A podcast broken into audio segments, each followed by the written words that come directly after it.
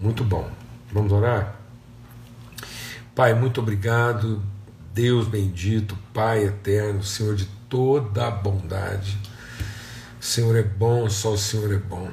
E nós olhamos para o Senhor e queremos mesmo ver, ó Deus, discernir a tua bondade.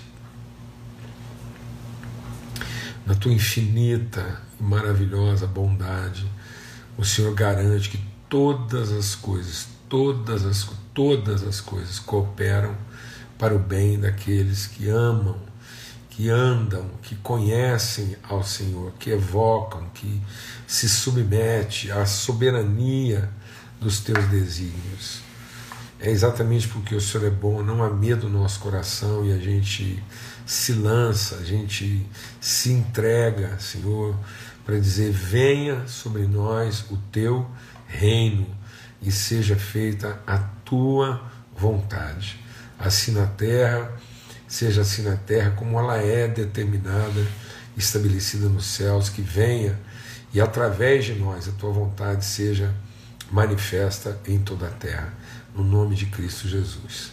Amém e amém. Graças a Deus. Amados, É, eu tenho sentido de Deus assim cada vez mais, às vezes a gente insistir né, em certas reflexões, porque a gente percebe que elas são de fato desafiadoras, né?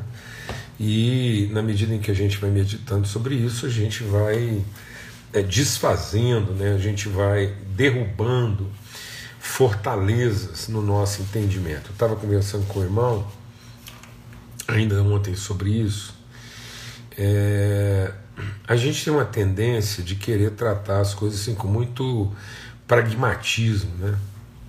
E não entender muitas vezes a, a construção do pensamento. Paulo diz uma coisa é, muito forte: ele diz, aquele que mentia, não minta mais, antes fale a verdade. Então, existe a mentira, existe a não mentira, e a verdade. Então, a, a mentira é óbvia. Mentira é aquilo que é, é obviamente né, um engano. Mas existe uma forma de engano que não é óbvio, que ao mesmo tempo que não é mentira, também não é a expressão da verdade. O diabo usa muito desse artifício né, de dizer alguma coisa, então o diabo fala, ele cita algumas falas de Deus, e portanto, quando ele cita uma fala de Deus, ele, ele não está mentindo, mas a forma, o espírito, a intenção com que ele coloca isso, apesar de não ser mentira, também não é a expressão da verdade. Paulo chama isso de sofisma. O que é um sofisma? É aquele que tem aparência, tem a estrutura. É uma coisa que, é, do ponto de vista objetivo, está é, certo, não está errado, mas não é bom. É um lícito que não é bom. Então, a gente às vezes está vivendo esse mundo sofismático. Né? Isso é muito comum dentro do ambiente da igreja. Por isso que Paulo diz que nossas armas são poderosas em Deus, são poderosas em Deus para destruir fortalezas. Aí ele faz um ponto. E o que, que ele chama de fortaleza? Desfazer, desconstruir sofismas, formas equivocadas de pensamento que você não pode, de maneira objetiva, dizer que seja uma mentira, mas também você não pode é, afirmar que seja uma expressão da verdade. Quando Jesus vai ser tentado no deserto, o diabo usa de afirmações que não são mentirosas, porque ele, ele como ele tentou o homem, ele tentou o homem então ele coloca ali dentro do que ele está falando uma informação, ele acrescenta um tipo de informação dentro do que está sendo dito. Aí o que está sendo dito no seu todo não é mentira, mas é, não é mais a expressão da verdade, que está contaminado, está né, tá roto, está tá enferrujado, está tá fermentado. Então é como se você colocasse um pouco de fermento. Os elementos estão lá, são os mesmos elementos, mas agora tem um, uma coisa fermentada, uma alteração na sua condição, no seu estado. Amém? Então, a gente às vezes tem feito certas afirmações, como o povo de Deus, como a igreja, e aí, baseado nessas informações, a gente vai criando, a gente vai estabelecendo uma relação né, com a vida carregada de sofismas, uma coisa que fica assim na forma de uma caricatura. É um desenho caricato. Muitas vezes nós estamos apresentando Cristo de uma forma caricata. Não chega a ser uma mentira, porque alguém vai olhar e falar, não, é, é Jesus, o Cristo. Mas é caricato, porque está comprometido na sua natureza e na sua essência. Isso acontece muitas vezes na forma como nós estamos anunciando o Evangelho. E às vezes, na forma como nós estamos anunciando o Evangelho, no nosso zelo doutrinário, eu vou falar sobre isso, para reforçar o que nós vamos estar conversando essa semana. Veja o que é a característica da igreja nos últimos dias. Então, quando é, é enviada a carta à igreja de Éfeso, é, quem que é a igreja de Éfeso? É a mãe de todas as igrejas da Ásia. E o que, que representa a Ásia? Representa exatamente essa transição da igreja, um mundo gentílico, dogmático, legalista, no sentido de judaizante, porque era o mundo da lei, o mundo dos mandamentos, das ordenanças, e que não são é, para serem desprezadas, mas elas não são mais agora uma expressão plena. Né? Então, aquela, aquela aliança, ela não ela não tinha o poder de aperfeiçoar. Se ela, se ela tipo, fosse perfeita é, para produzir na nossa vida, ela não teria sido substituída por uma outra aliança, aliança de sangue que é feita em Cristo Jesus, que implica um novo nascimento. E muitas vezes Paulo diz assim, ele escrevendo aos Gálatas, fala assim: muito me admira que vocês estão tão rapidamente deixando o evangelho da graça, da comunhão, do relacionamento e voltando rapidamente a, a, ao, às ordenanças, aos dogmas, às leis, né, ao pragmatismo, ao dogmatismo, a um, a um legalismo. Então, eu tenho que entender que o Evangelho vem de uma realidade judaica, então ele vem lá de Jerusalém, Judéia, já é mais amplo, e Samaria. Samaria já envolve aqueles que são povo, mas não estão é, tão é, é, é, exclusivamente definidos como esse povo. Né? São, são da relação, mas tem algumas ressalvas. E aí Jesus Cristo vai e cruza a linha. Então diz: ó, vocês serão testemunhas em Jerusalém. Então não tem que ser testemunha em Jerusalém. Onde é que está ali a, a essência da cultura judaica, ou seja, daquilo que é o, o, o judaísmo na sua essência. Então tem que ser testemunha nessa realidade, tem que saber lidar com isso. Aí eu vou lidar numa situação já um pouco mais complexa, um pouco mais ampla, né? que é a Judéia. Então agora eu estou deixando esse lugar sagrado, exclusivo que é Jerusalém, e vou ter que aprender a comunicar o Evangelho numa realidade mais ampla. Depois isso amplia ainda mais, fala, agora você vai comunicar a Samaria, então eu tenho que estar preparado para aplicar isso. Né? A, a Jerusalém, Judéia e Samaria, e até os confins da terra. Então depois eu vou cruzar essa linha limítrofe daquilo que era a cultura judaica e vou entrar naquilo que é o mundo, né, com as suas complexidades, com os seus desafios. Então nós não temos que forçar as pessoas a entender o Evangelho dentro do nosso contexto. Nós é que temos que ser capazes de comunicar, de anunciar, de revelar o Evangelho em qualquer contexto e sempre evoluindo. E aí eu queria ler aqui ó, a carta de Jesus, então, ao anjo da igreja em Éfeso, escreve: Essas coisas diz aquele que conserva na mão direita as sete estrelas e anda no meio dos sete candelabros de ouro, é aquele que percorre a nossa vida. Então, quem está nos dando essa palavra?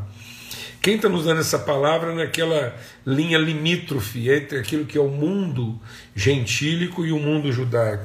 Ele diz: Conheço as obras que você realiza então eu sei que você é dedicado, empreendedor, uma igreja ativa. Tanto o seu esforço como a sua perseverança. Então são crentes perseverantes, esforçados e operantes. Sei que você não pode suportar os maus, gente zelosa da, da, da ética, gente zelosa é, do testemunho. E que vocês, inclusive, colocaram à prova aqueles que declaram ser apóstolos e não são, e vocês descobriram que eles são mentirosos. Então agora está falando o quê? Do zelo doutrinário, da diligência, do apuro, do rigor, da fidelidade às escrituras. Ele diz assim: vocês têm perseverança e suportaram provas por causa do meu nome, sem esmorecer, sacrifício, dedicação, esforço. E aí Jesus diz assim: tenho, porém, contra você o seguinte: você abandonou o seu primeiro amor. Esse zelo, esse empenho, essa, essa entrega, essa dedicação, sem afetos, amados, é repreensível.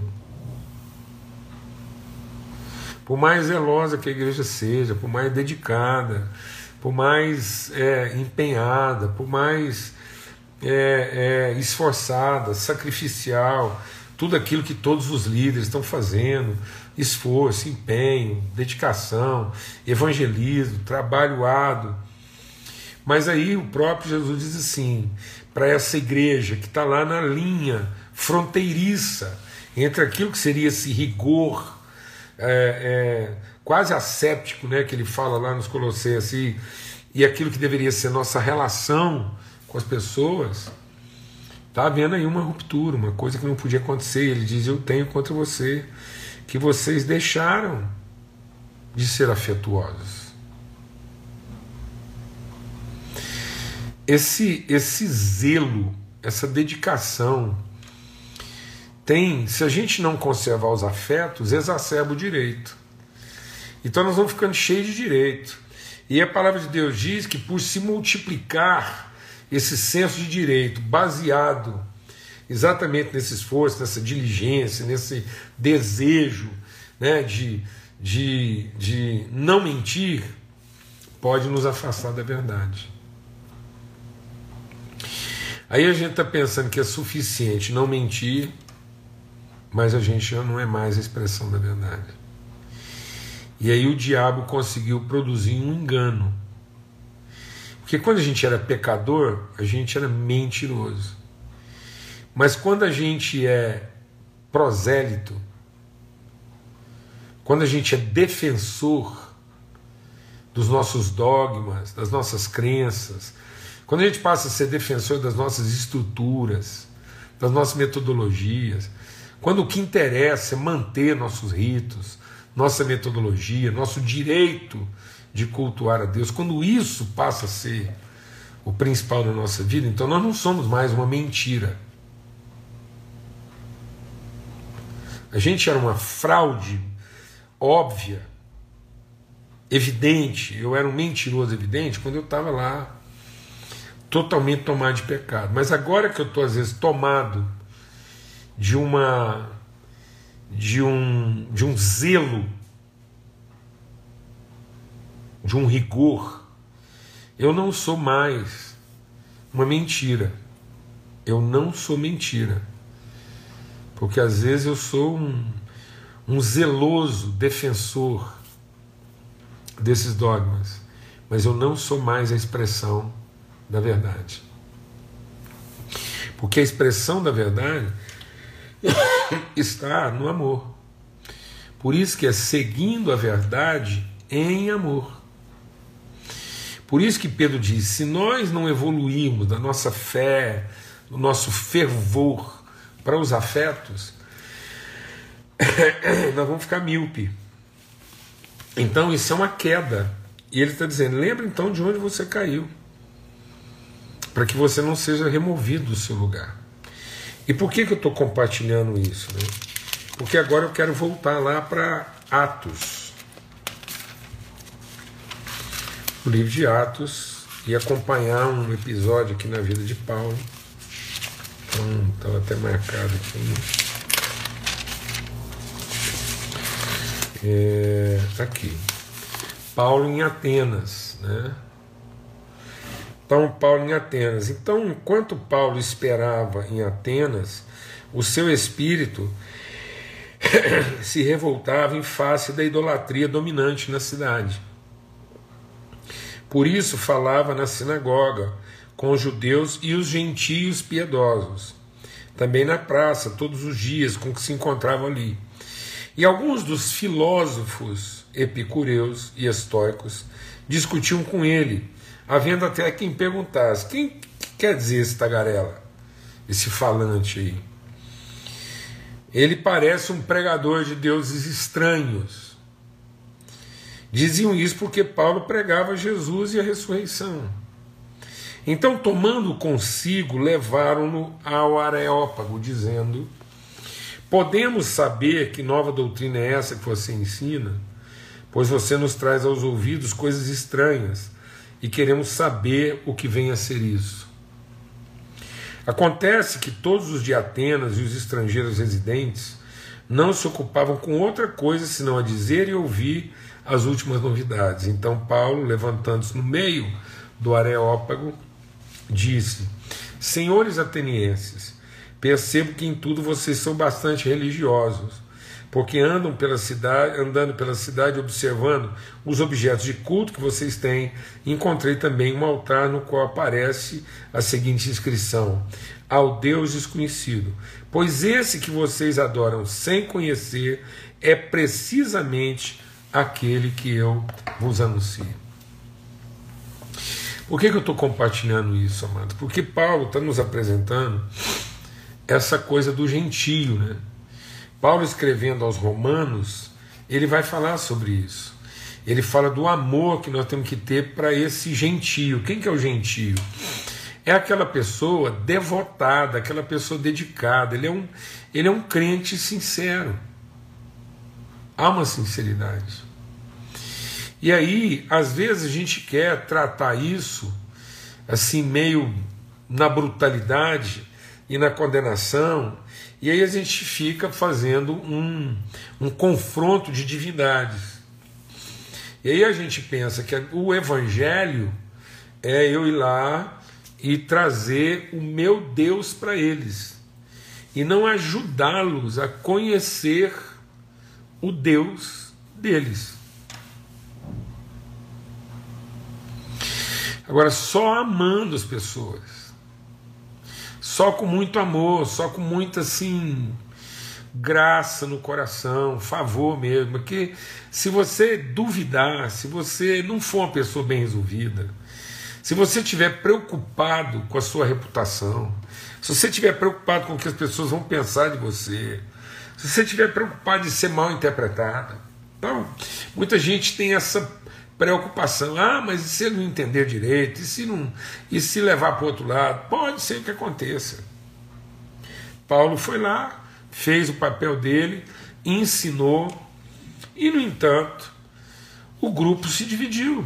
Teve gente que desprezou, teve gente que ficou curioso, mas deixou para uma próxima oportunidade, e teve gente que seguiu Paulo. Mas nós não vamos ter ninguém que vai seguir, que vai abraçar, se a gente não tratar isso entendendo que nós estamos tratando uma não mentira.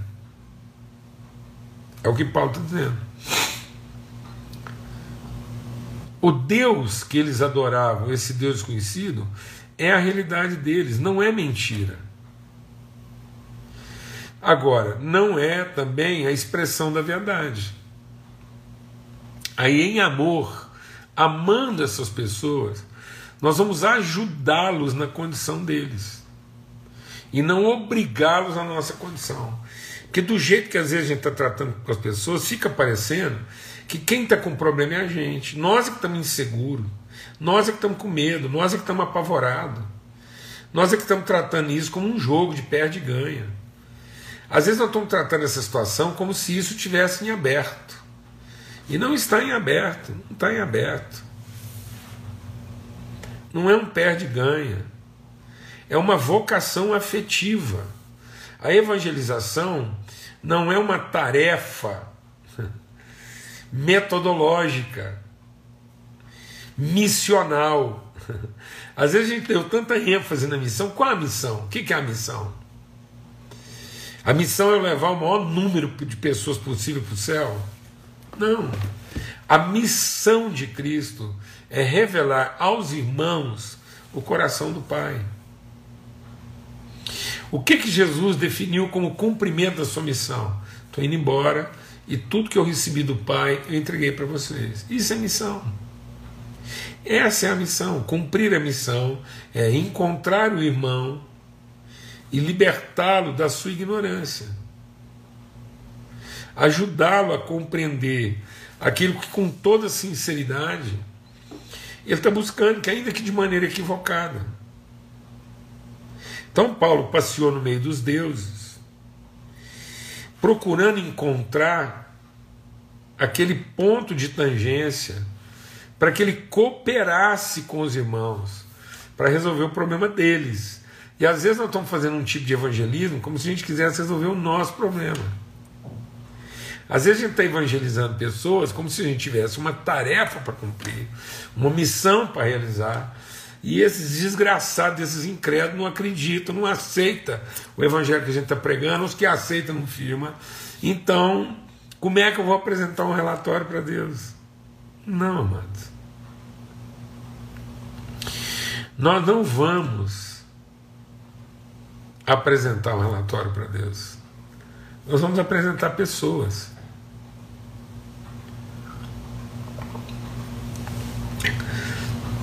A palavra de Deus diz que Jesus, presta atenção, Jesus volta para o Pai e diz assim: Eis-me aqui e aqueles que o Senhor me deu.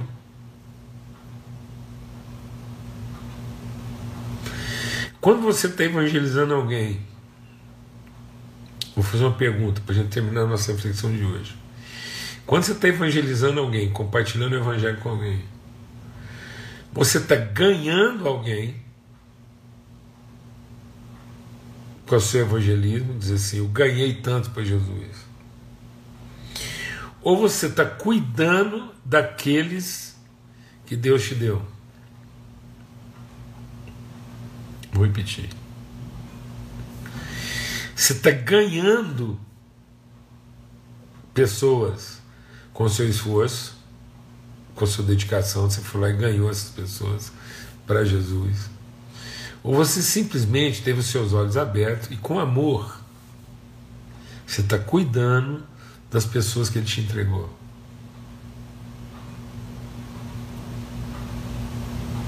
Hein? Você acolhe essas pessoas para ensinar, ou você né, agride essas pessoas para mudar. Nós estamos ficando rude, amados. Nós estamos ficando rude. A gente não está percebendo a gente não está percebendo. Mas a gente está tão carregado de direito, a gente está tão dedicado a fazer o serviço bem feito, que nós estamos ficando rude com aquilo que de fato é a nossa missão.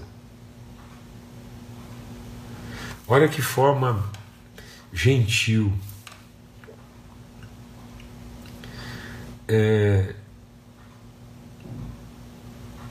bendita que Paulo está tratando com essas pessoas. Ele está num.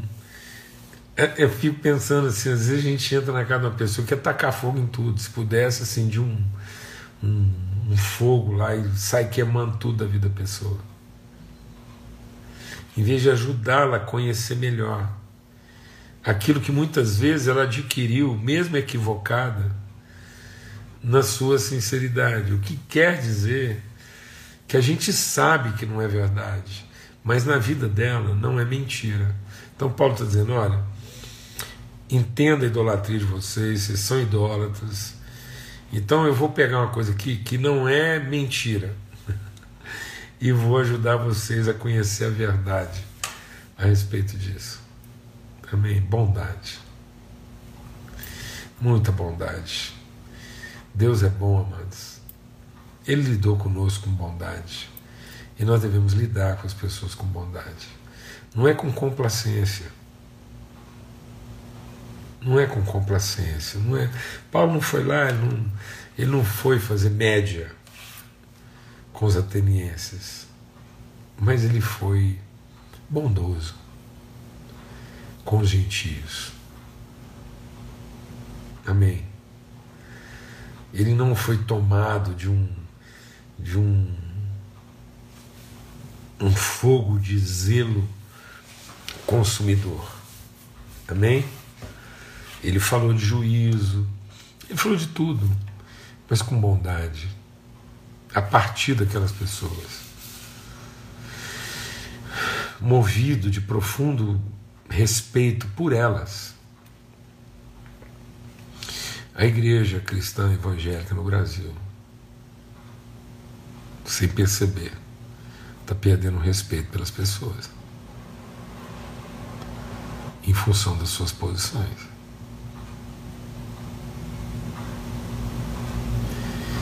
E não é que essas pessoas estão corretas. Tem muita gente no Brasil dominada de idolatria. Com certeza como era Atenas. Mas não vai ser na pancada, na violência, na truculência, no desrespeito, na grosseria, de forma baixa, às vezes irônica, sarcástica. Tem havido muito sarcasmo. Muito sarcasmo. Em nome de Cristo Jesus, Senhor. Bondade e misericórdia nos seguirão todos os dias da nossa vida. Não é fogo consumidor, nem poder dominador. Sabe o que, que vai atrás de nós todos os dias da nossa vida? Bondade e misericórdia. As pessoas estão precisando de bondade e misericórdia. Em nome de Cristo Jesus, Senhor, pelo sangue do Cordeiro. Amém. Nós não estamos aqui para corrigir erros, nós estamos aqui para orientar as vidas e os processos. Amém. Em nome de Cristo Jesus, o Senhor. A paz de Cristo seja sobre todos. Até amanhã se Deus quiser, em nome de Jesus.